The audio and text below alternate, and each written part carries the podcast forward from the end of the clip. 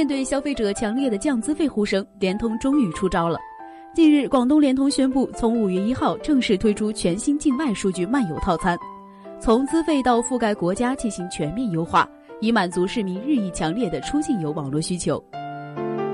据介绍，联通此次新推的国际漫游资费包面向所有的后付费用户，无需定制，在境外使用流量即可自动开通。新资费包以地域划分。以热门旅行地为主的一区，资费为五元，包含每日五兆流量；以欧美为主的二区，流量五元，包含每日三兆的流量。相比旧资费标准，普遍降幅超百分之八十，其中哈萨克斯坦下降最高，达百分之九十七。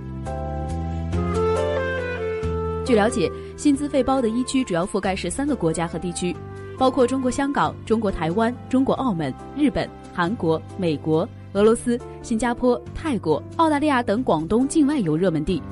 二区则以欧美等高端方向为主，包括加拿大、新西兰、法国、英国、德国、意大利、荷兰、西班牙等，覆盖地区国家数目达到三十一个。